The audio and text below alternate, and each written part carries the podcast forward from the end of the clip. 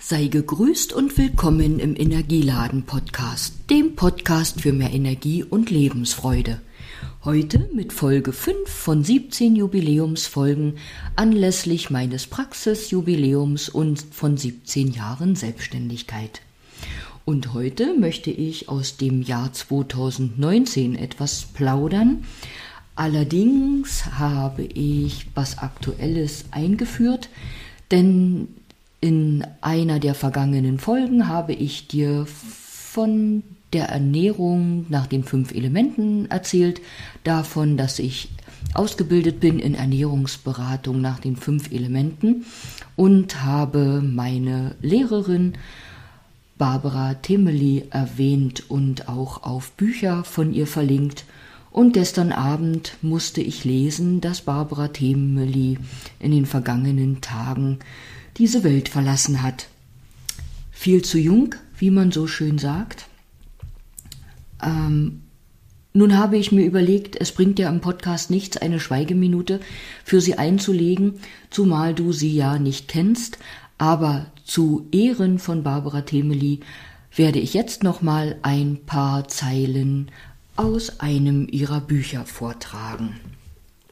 Und zwar aus dem Buch Ernährung nach den fünf Elementen, das erste Buch, was ich von ihr hatte und wie ich erwähnt habe, mir das Problem des Heißhungers auf Süßes und zwar damals morgens um sieben gelöst genommen hat.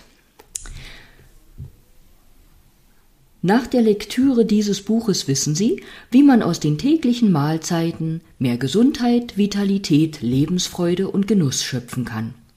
Sie lernen wesentliche Ursachen für körperliches und seelisches Ungleichgewicht kennen, für Beschwerden wie Konzentrationsschwäche, Gereiztheit, Müdigkeit, Verdauungsprobleme, Heißhunger auf Süßes, Übergewicht, kalte Füße und sexuelle Unlust. Sie erfahren, wie sie ihr Wohlbefinden durch die bewusste Auswahl einzelner Nahrungsmittel und bestimmter köstlicher Gerichte nachhaltig steigern können, unabhängig davon, ob sie gute Hausmannskost oder französische Küche bevorzugen, häufig im Restaurant speisen oder sich für die vegetarische Vollwertküche begeistern. Die Ernährung nach den fünf Elementen basiert auf dem jahrtausendealten Erfahrungsschatz der traditionellen chinesischen Medizin, deren Ernährungsprinzipien in China tagtäglich mit großem Erfolg angewandt werden.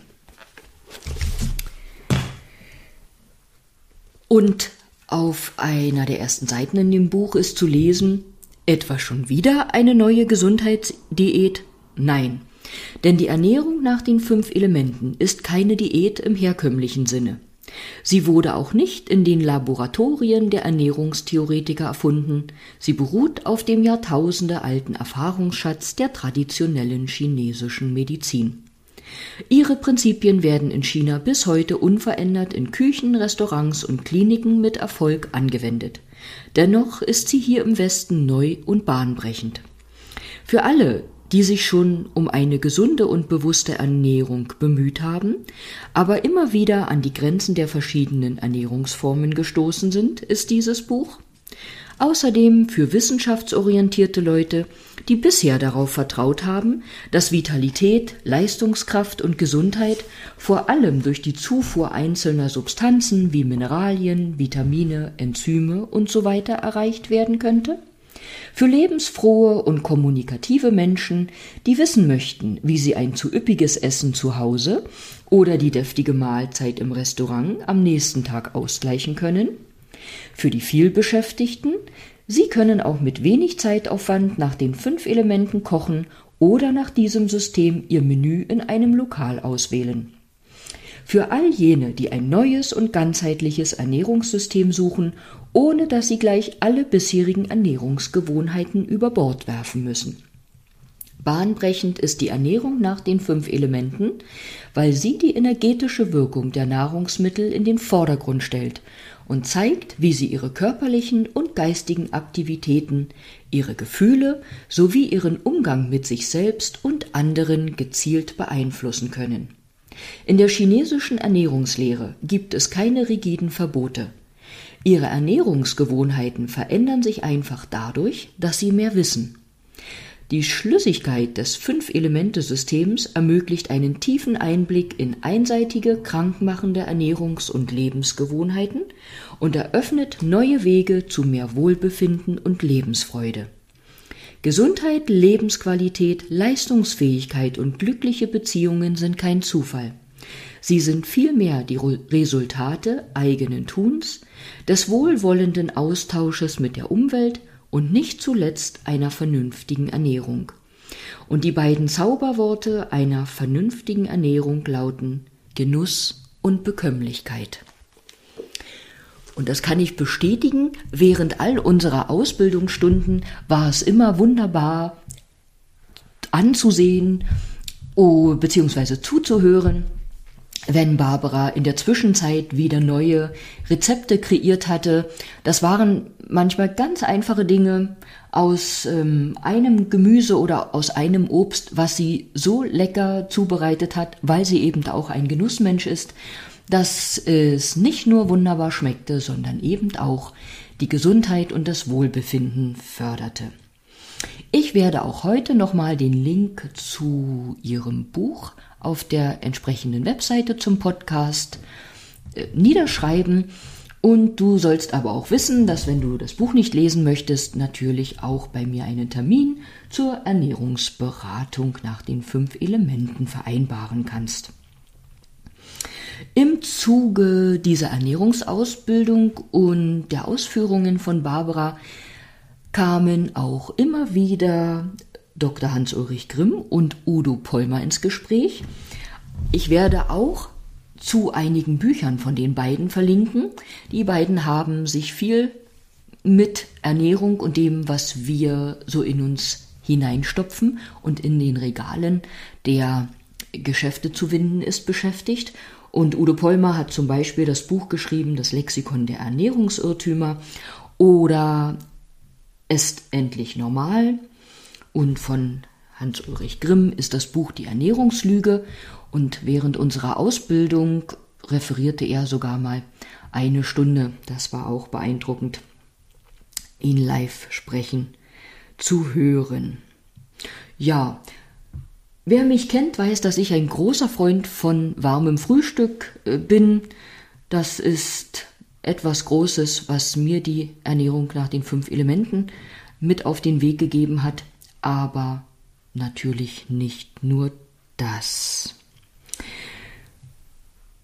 Während ich gestern dann besonders an die Barbara Themeli dachte, so ist es ja immer, wenn wir hören, dass Menschen, die wir kannten oder die uns näher standen, die Welt verlassen haben, ähm, da kam mir wieder so in den Sinn, dass ich in einem Buch, was ich begonnen habe, über das Leben und das Sterben zu schreiben, auch ein Kapitel habe, in dem es darum geht, dass wir, wenn Menschen die Welt verlassen haben, vielleicht auf einer Beisetzung nicht nur ihren Lebenslauf wieder aufrollen, sondern vielleicht jeder, der da ist, ein paar Dinge nennt, die er besonders an dem Menschen schätzt oder Dinge nennt, die er hm, meint, die dieser Mensch hinterlassen hat oder ihm mitgegeben hat auf den Weg.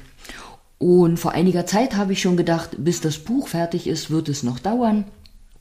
Aber es wird wahrscheinlich auch eine Podcast-Reihe mit Kapiteln und Themen aus diesem Buch geben, weil es mir einfach sehr am Herzen liegt, den Inhalt oder meine Gedanken mit euch zu teilen.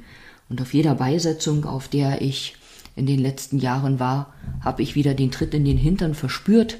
Und ja, ich glaube, Podcast-Folgen statt eine Buchveröffentlichung sind die passendere Variante oder die Variante, die ich angehen soll. Ja, nun zurück ins Jahr 2019, in dem ich ja geblättert habe für diese Episode. 2019 kam der zweite Band meiner Dorfkind-Erinnerungen heraus. Da geht es um die gute alte Röststulle, aber jetzt habe ich vielleicht gelogen, die Röststulle tritt, glaube ich, schon in dem ersten Buch auf, weil im ersten Buch, da tropft mir immer der Zahn bei Lesungen, weil ich da so viel über leckeres Essen von Oma geschrieben habe. Ja, aber auch ums Konsumarkenkleben, um Medizin nach Noten, Gummihopse und zwischen Frühstück und Gänsebraten zum Beispiel. Und auch zu diesem Buch werde ich auf der zugehörigen Webseite zum Podcast verlinken. 2019 gab es den ersten sogenannten Feensonntag in meiner Praxis. Feen steht für Freihaben, Entspannen, Energietanken und neu sortieren. Und nicht nur diesen Feensonntag hat es gegeben, sondern dann auch das Feenwochenende in Bollmannsruh. Ein wunderbares Wochenende mit wunderbaren Frauen, Feen, an das wir, glaube ich, alle sehr gern zurückdenken. Natürlich auch an den ersten Feensonntag, meine Lieben. Und so ein Feenwochenende das beinhaltet ein Programm für dich, was Freitagabend nach der Anreise beginnt und dich bis Sonntagmittag begleitet.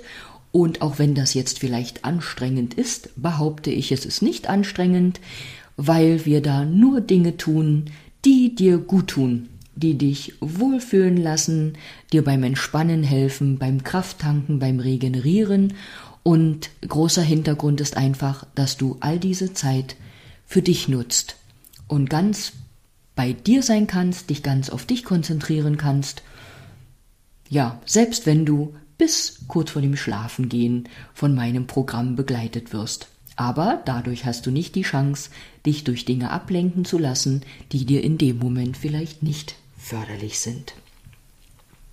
Das soll es für heute gewesen sein. Ich danke dir fürs Zuhören, wünsche dir alles Gute für den Tag und sage bis bald.